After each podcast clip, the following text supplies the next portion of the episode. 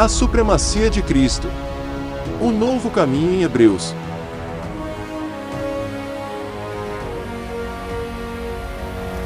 Em tempos como estes que nós temos nos acostumado a viver, de incertezas e preocupações, é comum nós depositarmos a nossa esperança e, consequentemente, segurança em algumas coisas.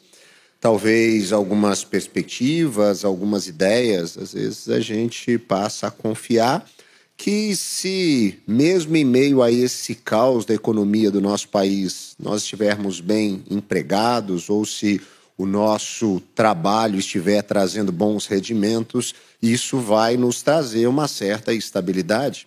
Às vezes a gente tende a confiar até mesmo na nossa saúde física em meio a esse tempo em que se preocupa tanto com a saúde por conta da pandemia que toma conta do nosso mundo, ou talvez aspectos ideológicos e até mesmo políticos nos levam a acreditar que esse seria então para nós um ambiente seguro. A grande questão é que todas essas ideias e todas essas tentativas só geram em nós, em nosso coração, a mesma sensação. Está incompleto? Falta alguma coisa? Eu não vou dar conta? E isso não vai resolver. É, é esse mesmo sentimento de incompletude, independente da maneira como você olhar. Por quê? Porque esse nosso coração, que tanto anseia por algo, precisa efetivamente ser redimido. Nós vamos, a partir das próximas semanas, olhar um pouquinho para uma carta do Novo Testamento que poderia ser facilmente percebida como um quinto evangelho. Afinal de contas, a carta aos Hebreus ela aponta em todo a, a sua magnitude para a supremacia de Cristo, para a percepção de Jesus como o caminho que pode de fato nos trazer de volta para um relacionamento real, verdadeiro, íntimo e sincero com Deus, Criador de todas as coisas. E assim atender esse grande anseio do nosso coração pela eternidade. A gente vai conhecer um pouquinho mais a respeito de Jesus em um tempo em que o seu nome é usado para uma série de coisas e talvez a gente tenha uma ideia equivocada sobre quem ele é. Afinal de contas, Jesus não é, é nenhum tipo de revolucionário vanguardista ou sequer um grande profeta religioso. Jesus é quem ele disse ser o Deus encarnado que entrou na história para nos trazer de volta para esse relacionamento. Olhando então com esse cuidado para a maneira como a, essa carta é escrita pelo seu autor, que é, não se tem ao certo a certeza de quem é, mas dirigida a um povo que tinha uma trajetória religiosa muito específica, ele mostra de fato quem é Jesus. Superior a qualquer outra ideia que poderia passar na cabeça daqueles primeiros leitores. Superior aos profetas religiosos que marcaram a história das páginas do Antigo Testamento, da Bíblia daquele povo.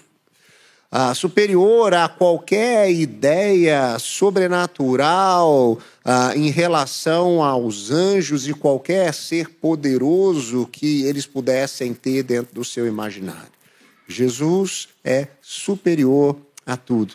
Jesus está acima de todos.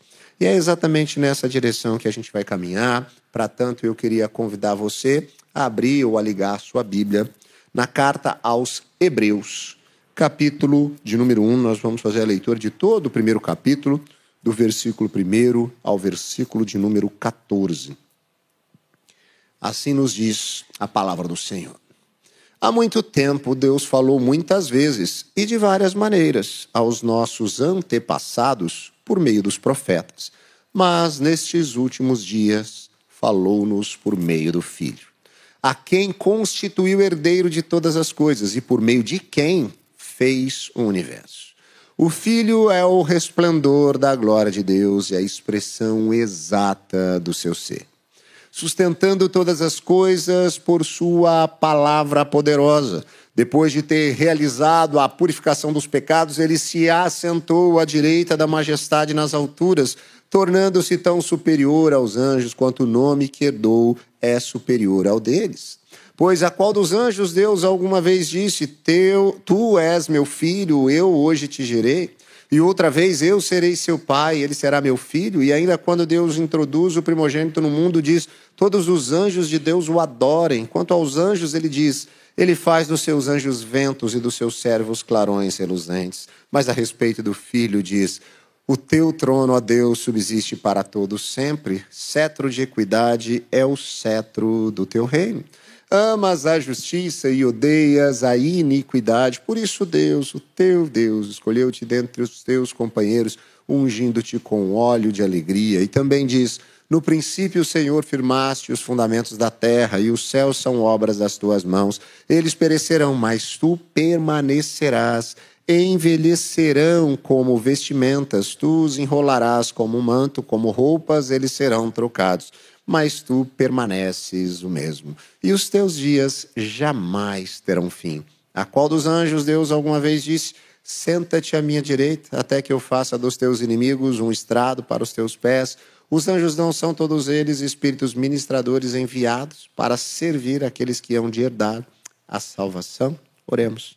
Deus de graça, que a sua palavra venha como uma espada penetrante ao nosso coração nos trazendo sabedoria, sensibilidade, discernimento para compreendermos aquilo que o Senhor quer fazer em nós e através de nós, no nome de Jesus. Amém e amém. Graças a Deus.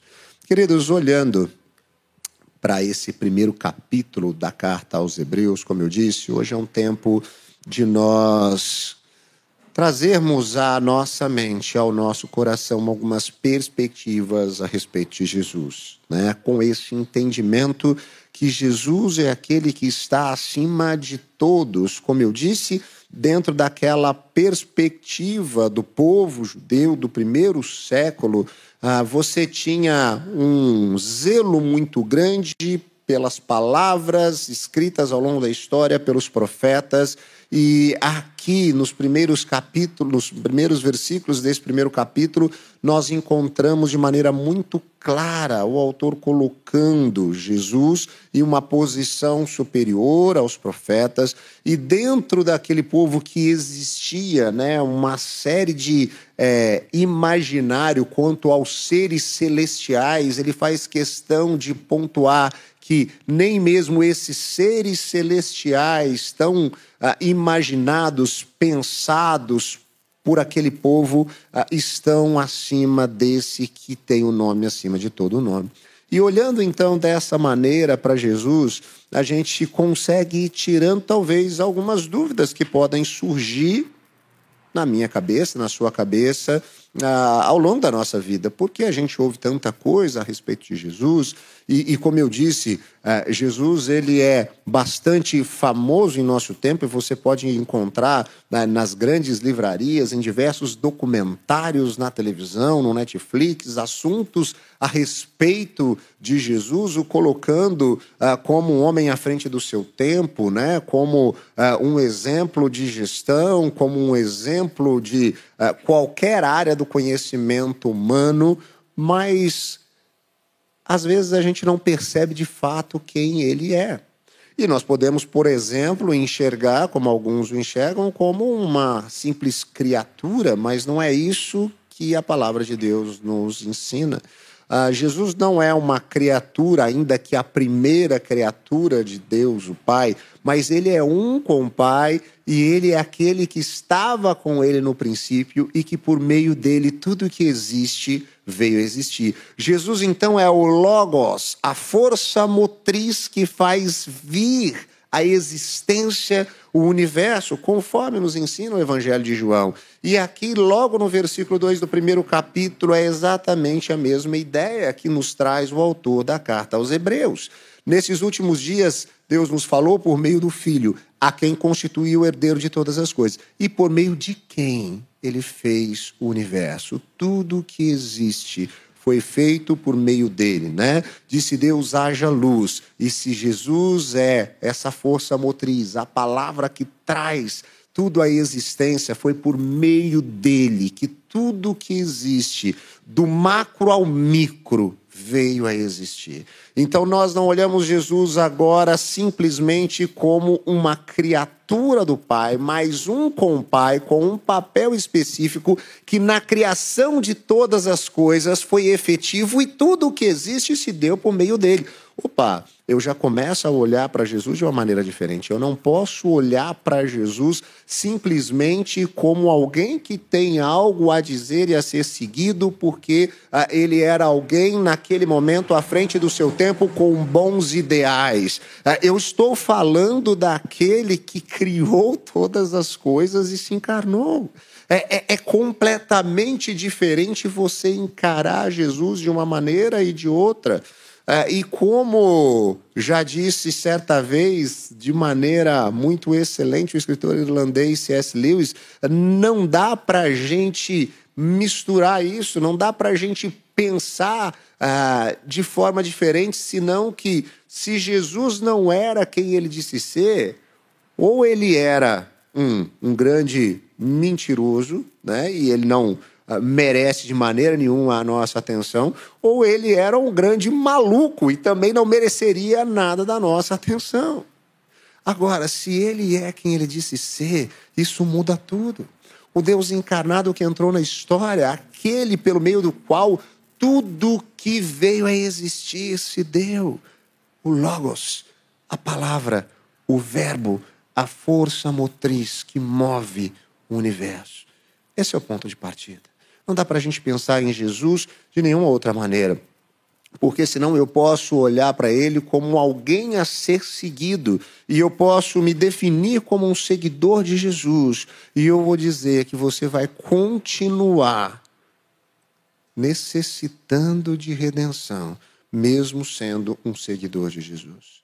Porque se você olhar para Jesus apenas como alguém a ser seguido em seus exemplos, a primeira coisa que você vai perceber é a sua incapacidade de fazer qualquer coisa a partir desses exemplos. E você vai perceber que nós, enquanto pecadores, carecemos efetivamente de alguém que faça por nós algo que um simples exemplo nunca conseguiria fazer. Nesse sentido, então, esse que criou todas as coisas, sendo um com o Pai, é a expressão exata do ser de Deus. Nós conhecemos ao Pai olhando para o Filho, o Filho é o resplendor da glória de Deus, a expressão exata do seu ser, sustentando todas as coisas por Sua palavra poderosa. Ainda nessa mesma direção, Jesus, aquele que estava com Deus no princípio e por meio do qual todas as coisas foram criadas, é aquele que expressa de maneira exata o amor, a glória, as misericórdias e todos os atributos do Deus Pai, Criador de todas as coisas. Porque, por mais que isso ah, no nosso imaginário nos leve a pensar que há uma certa hierarquia e nós olhamos, né, Deus, o criador de todas as coisas, e eu já brinquei aqui algumas vezes, né, como dono da empresa e quem manda em tudo, e Jesus, né, às vezes como aquele filho é, que tem a possibilidade de estar ali, né, justamente por essa questão familiar, e aí tem até o Espírito Santo, né, que é o office boy que leva recado para lá e para cá. Ah, não é assim que a Bíblia nos apresenta a Trindade. Muito pelo contrário, ah, o mesmo Deus que é triuno, ele subsiste em três pessoas, mas que são de uma mesma essência. Como disse Jesus, eu e o Pai somos um. Não há essa separação. E é exatamente isso que o autor de Hebreus está querendo trazer aqui aos seus primeiros leitores. Ele é a expressão exata de Deus. Ele não é simplesmente alguém a, a ser ouvido, alguém que tinha intimidade com Deus, mas ele reflete exatamente o ser de Deus. E ele tem o caráter redentivo que nós tanto carecemos. Depois de ter realizado a purificação dos pecados, ele se assentou à direita da majestade nas alturas, falando sobre a ascensão de Jesus, aquele que morreu, ressuscitou e depois foi assunto aos céus. Ele nos lembra aqui da sua obra redentiva. Ele é aquele que nos purifica do pecado. E mais uma vez, nós precisamos perceber que há uma diferença muito grande na maneira como nós enxergamos, que nós olhamos para Jesus.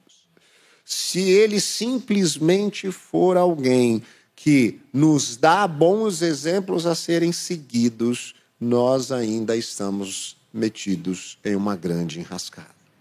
Porque se o nosso problema é o pecado e nós somos incapazes de lidar com ele, nós somos incapazes de pagar a dívida que nós temos sobre nós por conta do coração inclinado ao pecado, se Jesus não é aquele que com o sangue sacrificial nos liberta do pecado, se Jesus não é aquele que ao terceiro dia vence a morte por não ter sucumbido ao pecado, provando assim que o plano estabelecido pelo Pai funcionou e nós podemos ter esse livre acesso novamente a Deus, nós continuamos em nossos delitos e pecados. Jesus é aquele que nos purifica do pecado.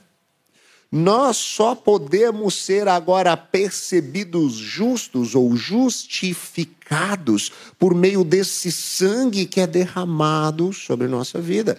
Repare, há uma diferença muito grande. É, eu não estou dizendo aqui entre a pessoa dizer que ela não crê em Jesus, ela não gosta de Jesus, ela é contra Jesus. Eu estou dizendo alguém que diz que admira Jesus, que segue a Jesus, que procura olhar para os exemplos de Jesus, mas não o percebe como o Deus que criou todas as coisas, que tem a mesma essência do Pai e que derrama sua vida em sacrifício redentivo por nós, essa pessoa continua na mesma estrada rumo à perdição, na mesma estrada de escuridão, com os olhos vendados, sem conseguir enxergar a luz. Por quê? Porque Jesus não se propôs a ser nenhuma dessas coisas ele simplesmente se propôs a ser quem ele era. Esse Deus encarnado que entrou na história para nos trazer de volta à vida.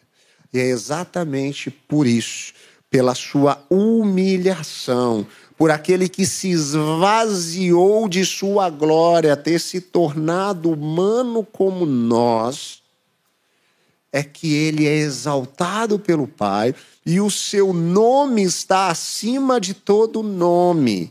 E isso que é colocado em todo o Novo Testamento é trazido também a respeito de Jesus na carta aos Hebreus, quando logo no versículo 4 o autor diz: tornando-se tão superior aos anjos quanto o nome que herdou é superior. Ah, o nome de Jesus é o nome pelo qual se importa sejamos salvos. O nome de Jesus é o nome sobre todo nome.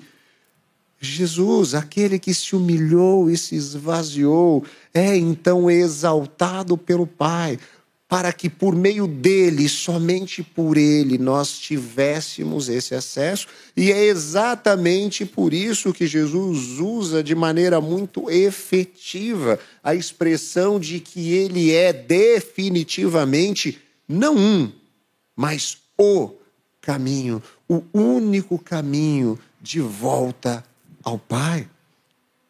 E ainda, por conta disso, por conta da sua obra, do seu desprendimento, do seu esvaziamento, da sua humilhação, do seu amor e das suas misericórdias, é que ele é digno de toda adoração.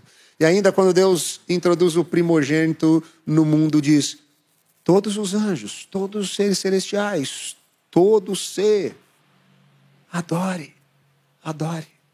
Ele é digno da nossa adoração. Por meio do seu sacrifício, é que nós podemos experimentar vida e vida em abundância. Então isso constrange o nosso coração de tal maneira que é impossível ouvir dele, olhar para aquilo que ele fez e não nos prostrarmos diante dele em adoração. É, essa é uma mudança significativa na vida do ser humano que é alcançado pela graça de Deus alvo da revelação do Espírito Santo que nos convence do pecado, da justiça e do juízo. Ah, repare, nós nos percebemos pecadores, carentes de algo que de fato nos redima, e quando nós olhamos para a história da redenção, enxergamos a Cristo, quem Ele é, o que Ele fez e o efeito disso. Então nós agora, certos dessa salvação, em Cristo Jesus, certos de que por meio dele nós podemos ter aquilo que não conseguiríamos alcançar pelas nossas forças, constrangidos em nosso coração, nos prostramos e nos rendemos em adoração. É por isso que nós nos reunimos aqui semanalmente para adorar e louvar o nome que é nome sobre todo nome. Como nós cantamos há pouco, Jesus que doce nome. Esse doce nome é o nome que nos traz salvação. Por isso nós louvamos, por isso nós o adoramos. E é tão maravilhoso perceber o quanto Jesus é eterno na sua bondade, porque sendo Deus, ele é completamente bom. Seu trono, ó Deus, subsiste para todo sempre, e cetro de equidade é o cetro do teu reino. E é maravilhoso como o autor de Hebreus aqui começa a trazer uma série de citações de textos conhecidos daquele povo, estabelecidos no Antigo Testamento, principalmente no livro dos Salmos, atribuídos ao Senhor, de adoração a Deus, e agora ele diz: Ó, oh, isso aqui estava falando de Jesus. Isso aqui era a respeito de Jesus. E nós podemos perceber que este é a quem se falava de toda a bondade, de toda a equidade, de toda a retidão, era sobre ele de que se falava. Nós então olhamos para Jesus agora como eterno em sua bondade. Ele é completamente bom. Ah, eu não consigo entender ah, por que, que Jesus permita que isso acontece. Eu não sei por que, que nós estamos vivendo isso ele continua sendo bom, ele continua sendo Deus o tempo todo. É isso que as Escrituras Sagradas nos ensinam. É exatamente isso que nós aprendemos a respeito dele, a respeito da sua bondade. Eu e você podemos ter dúvidas sobre aquilo que é ou não é bom, mas Jesus é completamente bom. Eu e você podemos ter dúvidas a respeito de algo se é, é melhor ou pior para a nossa trajetória. E muitas vezes é equivocada a nossa perspectiva, uma vez que ela se dá a partir de um coração completamente enganoso. Então eu e você podemos olhar para algo que acontece e dizer assim: isso foi bom, e daqui duas semanas dizer, nossa, foi péssimo. E nós podemos olhar para uma tragédia e daqui um ano perceber, isso salvou a minha vida isso salvou a minha eternidade. É exatamente essa nossa incapacidade de perceber se quer o que é bom ou mal que talvez nos cega em relação a Jesus e a boa, perfeita e agradável vontade de Deus e nos leva a questionar às vezes a respeito do seu caráter.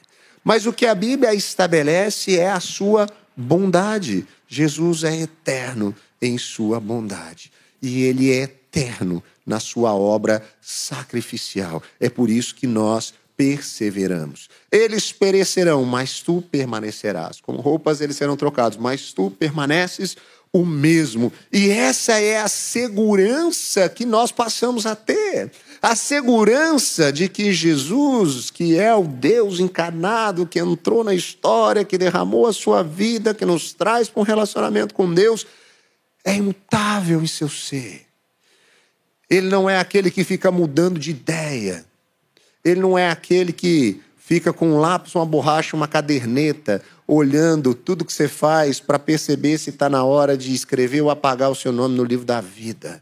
Jesus é aquele que sacrificialmente deu a sua vida para os seus e pelos seus, de uma vez por todas. E é exatamente porque ele permanece para sempre que nós perseveramos e temos a convicção de que um dia estaremos diante dele na eternidade porque ele é eterno em sua obra sacrificial. A sua obra ela não é superficial, a sua obra não é parcial, a sua obra é essencial. É exatamente pelo sangue derramado por ele que nós podemos ter a segurança, a convicção que, ainda que os nossos olhos se fechem para a história, eles se abrirão para a eternidade, nós estaremos diante dele e ele enxugará dos nossos olhos todas as lágrimas.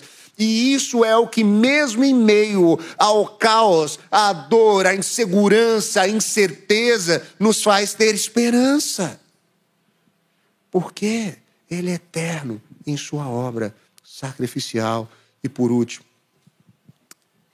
Ele continua sendo bom e continua sendo Deus. Ele é eterno em Sua divindade. Senta-te à minha direita até que eu faça dos teus inimigos um estrado para os teus pés. Para mais alguém isso foi dito, é o que diz ali o autor aos Hebreus, falando a respeito de Jesus agora, efetivamente, sentado no trono. Aquele que é digno de abrir os selos, aquele que é digno de julgar, aquele que é poderoso para fazer infinitamente mais do que a gente pode sequer imaginar. Ele é eterno na sua divindade. Aquele que se esvaziou e se humilhou, mas foi exaltado, é eterno na sua divindade. Ele é Deus o tempo todo. Ele continua sendo Deus. Ele é exaltado nas alturas. E é exatamente a esse Jesus acima de tudo e acima de todos, acima de qualquer ideologia, acima de qualquer possibilidade, acima de qualquer religiosidade, é a quem nós nos rendemos. Nós não nos rendemos a princípios religiosos, nós não nos rendemos a normas ou a qualquer outro tipo de direcionamento, nós nos rendemos àquele que é. Nós nos rendemos a esse que nos amou, de maneira tão efetiva que caminhou resolutamente na direção da morte por nós. Nós nos rendemos a esse que é eternamente bom e é eternamente Deus. Ah, repare, olhar para Jesus a partir de quem de fato ele é muda a nossa maneira de enxergar quem de fato nós somos. Olhar para Jesus entendendo quem de fato ele é muda a nossa maneira de interpretar as coisas à nossa volta. Então, ah, nós precisamos entender que o fato de estar em uma comunidade cristã, o fato de seguir princípios religiosos, o fato de ter alguma admiração pela pessoa de Jesus, nada significa se nós não entendermos quem Jesus é. Se nós não entendermos quem Ele é, o nosso coração continua perdido em trevas. Por quê? Porque Ele é a luz. Ele é a luz. Nós continuamos sem direção, por quê? Porque Ele é o caminho. Nós continuamos em mentira, por quê? Porque Ele é a verdade. Nós continuamos na morte, por quê? Porque Ele é a vida. Quando nós entendemos quem Ele é, todos os caminhos, todos os direcionamentos e todo o entendimento também se transforma. E é exatamente por isso que Ele é aquele que faz novas todas as coisas. E é Ele quem faz isso na nossa vida, no nosso coração, na nossa história. Que nós de fato possamos nos render efetivamente a Ele. Quem é Jesus para você? Um bom exemplo? Um bom profeta? Um revolucionário vanguardista, alguém à frente do seu tempo com ideias extraordinárias? Ou ele é o Rei dos Reis, o Senhor dos Senhores? Renda-se totalmente a Jesus. Que ele possa ser o seu caminho, ser a verdade e a vida que nós tanto necessitamos.